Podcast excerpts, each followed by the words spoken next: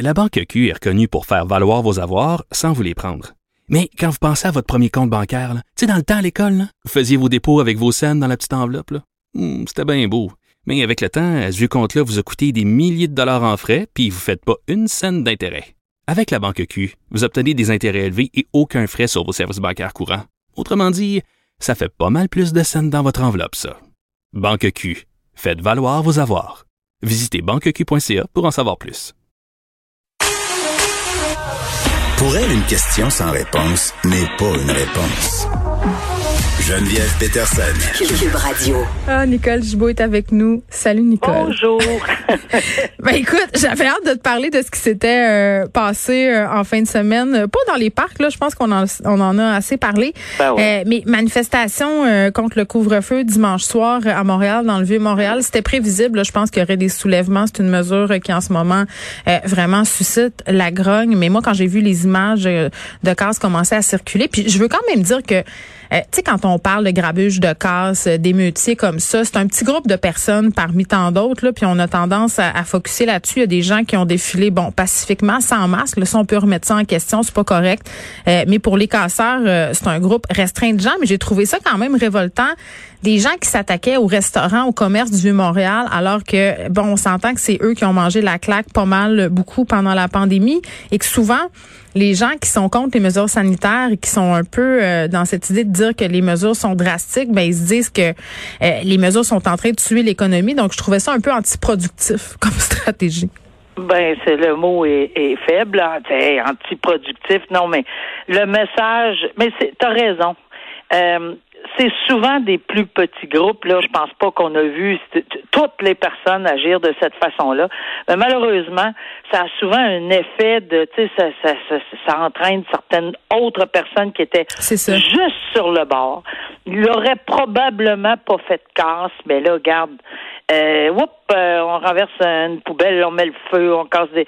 Tu sais, évidemment, mais qui arrive, c'est que c'est ça, c'est le débordement. Puis l'écœurement, euh, la pandémie, les mesures, euh, le beau temps, euh, tout est exacerbé par la situation, ben, fait en sorte que les gens sont à fleur de peau. Bon, est-ce qu'il y a eu des émeutes?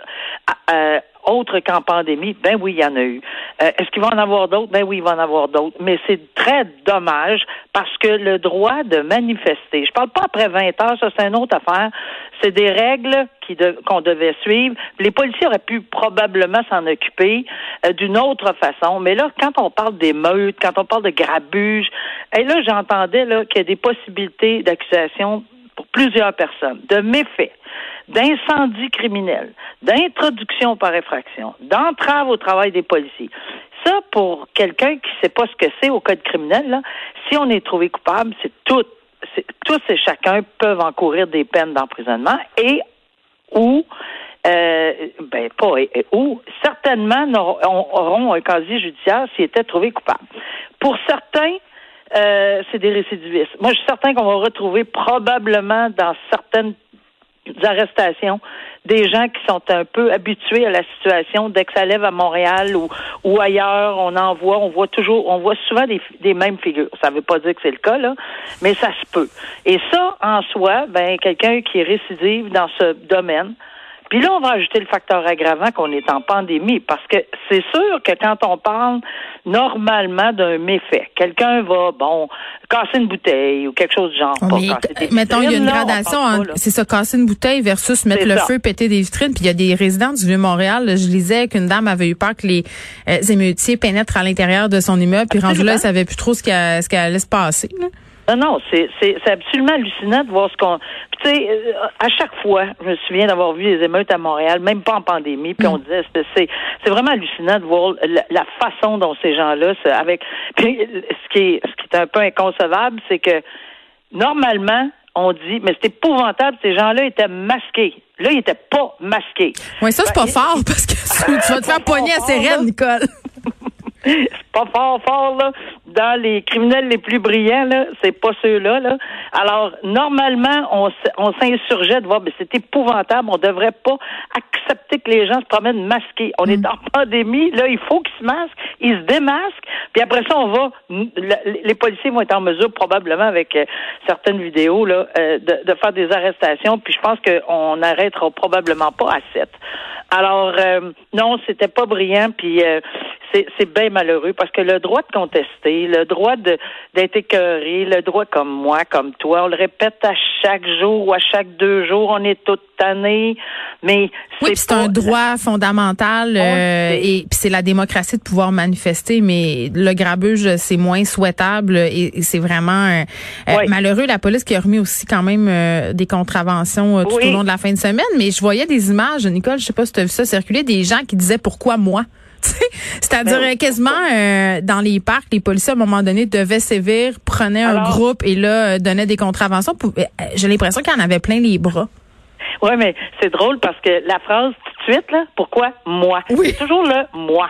Pourquoi moi? Ben oui, parce qu'il y a peut-être pas, s'il y a 400 personnes dans un parc, il y a peut-être pas 400 policiers pour vous donner 400 à 400 personnes. Donc, il y a probablement quelqu'un là euh, qui, qui, qui, qui, va ressortir ou enfin un groupe euh, un peu plus lourd en population au lieu d'être 400 qui était 15 là.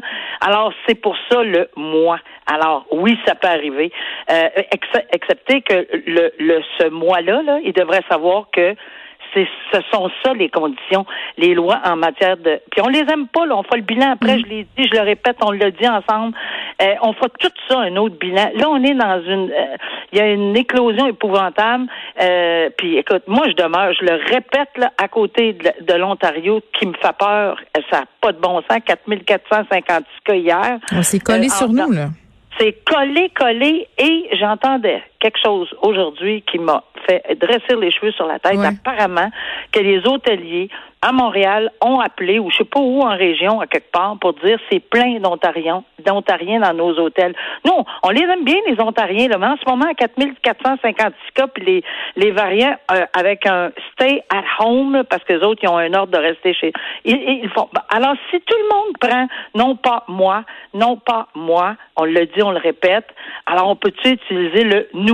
Nous allons passer à travers solidairement. Il nous reste deux mois nous allons, et puis je vais te dire, Geneviève, j'ai vu mm. des jeunes avec ce discours-là, puis mon Dieu que ça fait chaud au cœur de les entendre. Oui, puis en même temps, en même temps, sortir, eux autres. Ben oui, parce qu'on voit juste le négatif, puis c'est plate. Puis en même temps, j'ai envie de te dire qu'en ce moment, on a un problème euh, d'adhérence aux mesures euh, euh, dans ben toutes les strates de la population. Là, on voit beaucoup les jeunes dans les médias parce qu'on aime les pointer du doigt, ça prend un coupable. Mais j'ai envie de te dire que des délinquants, il y en a de tous les âges. Mais on aura tantôt, on aura tantôt quelqu'un spécialiste un peu des mouvements de foule, de la psychologie des foules. Non, Fred me dit non. Il dit, dit moyen. en tout cas, quelqu'un qui va nous expliquer ce phénomène-là. Euh, parce que ce que j'ai envie de te dire, c'est, j'en discutais tantôt avec Benoît, Nicole, c'est de dire à un moment donné, il faudra des objectifs clairs. Il faudra nous dire, ben quand on sera à tant de cas, on fera ça. Quand ça sera descendu, vous retrouverez ça. Peut-être que c'est ça que ça va prendre pour que les gens adhèrent aux mesures. Parce qu'en ce moment, juste de dire, ben écoutez, là, on sévit, on sévit, puis si vous êtes pas fait, on va avoir un couvre-feu. Euh, visiblement, là, ça ne fonctionne pas. Mais par contre, j'ai envie de te dire que si ça change en 24 heures, on va dire quoi encore? Ben, on n'aura pas le choix de sévir, mais on pourrait expliquer les décisions de, santé publique. On va dire, ah, ben là, vous nous avez pas dit ça hier. Ça, circule à une vitesse euh, de, la lumière. C'est vraiment rapide dans ce moment avec les mais Expliquez-nous les décisions de santé publique qui sont prises à un moment donné. Euh, c'est vrai qu'il faut pas sous-estimer l'intelligence des gens. Euh, un procès quand même, Nicole, qui me fait me questionner euh, sur la non-responsabilité là, pour cause euh, psychiatrique. Euh, qu'est-ce qui arrive quand un accusé refuse de faire des examens psychiatriques? Moi, je pensais même pas que ça se pouvait. Je parle ici de la cause de John Resesnick en 2018 qui a poussé un homme qu'il ne connaissait pas dans le métro à Toronto. Le plaidé coupable fin janvier à une accusation de meurtre non prémédité pour avoir tué cette personne-là.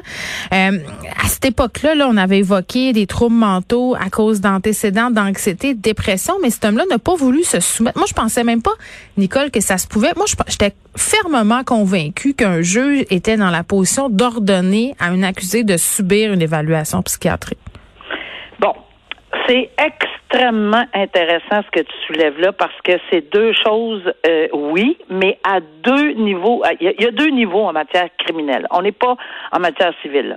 En matière criminelle, lorsque la personne comparaît, ok, la première étape, on va mettre ça simple, à la première étape, il faut que le tribunal, avant de s'assurer qu'il va avoir un procès, puis mm. que soit devant jury ou devant juge seul ou peu importe, que cette personne-là accusée comprend la nature de l'infraction et est en mesure d'aviser adéquatement son avocat sur une situation qui peut se présenter. Mais on demande un minimum, là. C'est pas, on demande pas, là, quotient intellectuel à tout casser.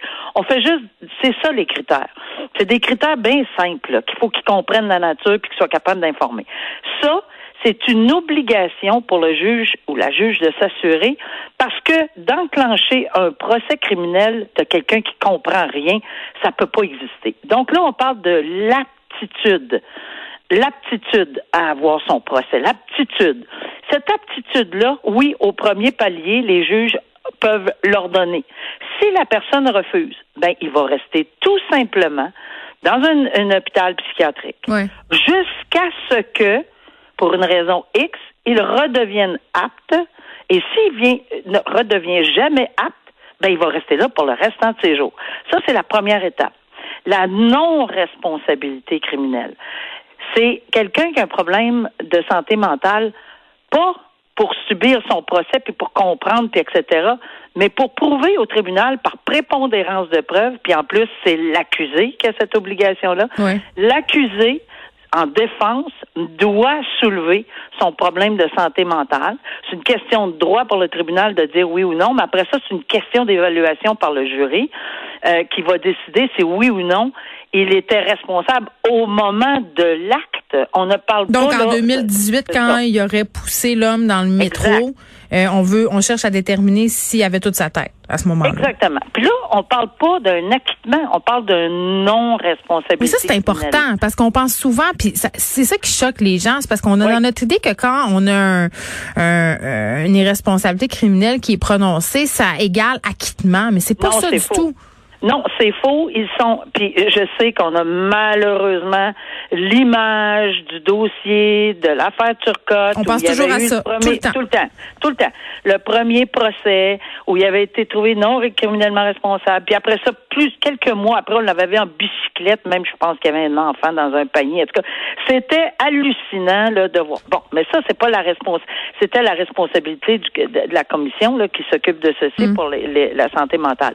Mais en soi, c'est jamais un acquittement, une non-responsabilité criminelle. On dit tout simplement, vous, on ne peut pas mesurer votre responsabilité criminelle parce qu'on a la preuve par prépondérance, par des experts, que vous n'étiez pas responsable au moment de l'acte. Or, dans ce dossier précis dont on parle, ce monsieur-là, il refuse. Ça, il a le droit. Il a le droit parce que c'est lui qui décide s'il veut ou non se faire examiner. Là, on n'est plus dans le même cadre qu'avant le procès que le juge doit s'assurer qu'il comprend. Mhm. On est au moment où on retourne en 2018, puis est-ce que à ce moment-là, il était dans un état mental qui fait en sorte qu'il est non responsable? Il veut pas, ben il veut pas. Il va avoir une sentence malheureusement pour lui, de pénitencier, si c'est le cas, mais ça ne veut pas dire qu'il aurait eu non plus un verdict de non-responsabilité criminelle. la différence, c'est qu'il n'aurait pas été dans un pénitencier. Oui, parce qu'on a toujours peur, on dit tout le temps, ben là, si tout le monde se met à plaider ça, mais c'est pas si facile que ça. Là. Alors, c'est les deux, les deux façons de le voir. Un avant le procès, un pendant le procès. Puis le résultat, au final, est très, très, très différent parce qu'il y en a un qui s'en va hmm. derrière les barreaux, puis l'autre euh, au pénitencier, puis l'autre s'en va dans un, institut euh, psychiatrique. Nicole, merci beaucoup. À demain. À demain. Merci. Au revoir.